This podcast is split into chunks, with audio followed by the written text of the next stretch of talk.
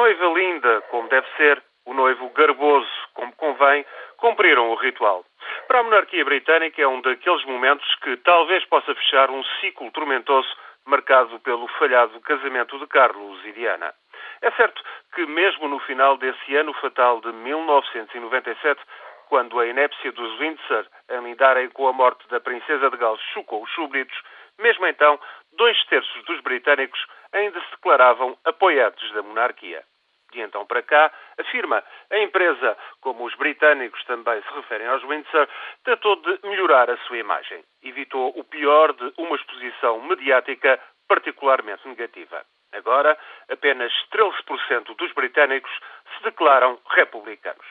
A monarquia constitucional, excluída da área de decisão política, continua a ser tida no Reino Unido como um enquadramento perfeitamente aceitável para um regime democrático, tal como acontece na Holanda, na Bélgica ou em Espanha.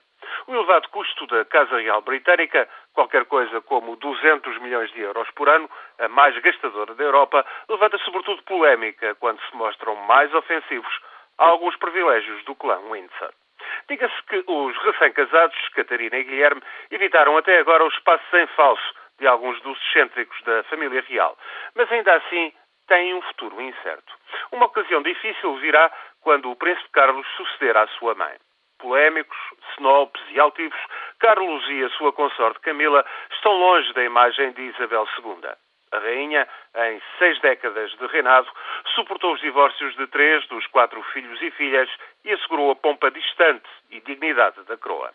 Certo é que, apesar de relevante para os britânicos, a monarquia pouco mais é do que uma relíquia da história para outros súbditos reais na Austrália, no Canadá ou na Jamaica. E isso vai fazer-se sentir por altura da sucessão de Isabel II. Será, pois, um período de transição e depois, com Guilherme e Catarina, a monarquia terá de se reinventar. Tem tradição, mostrou-se inventiva e é por isso que este casamento não pode falhar sob pena de colocar em risco o futuro da monarquia britânica.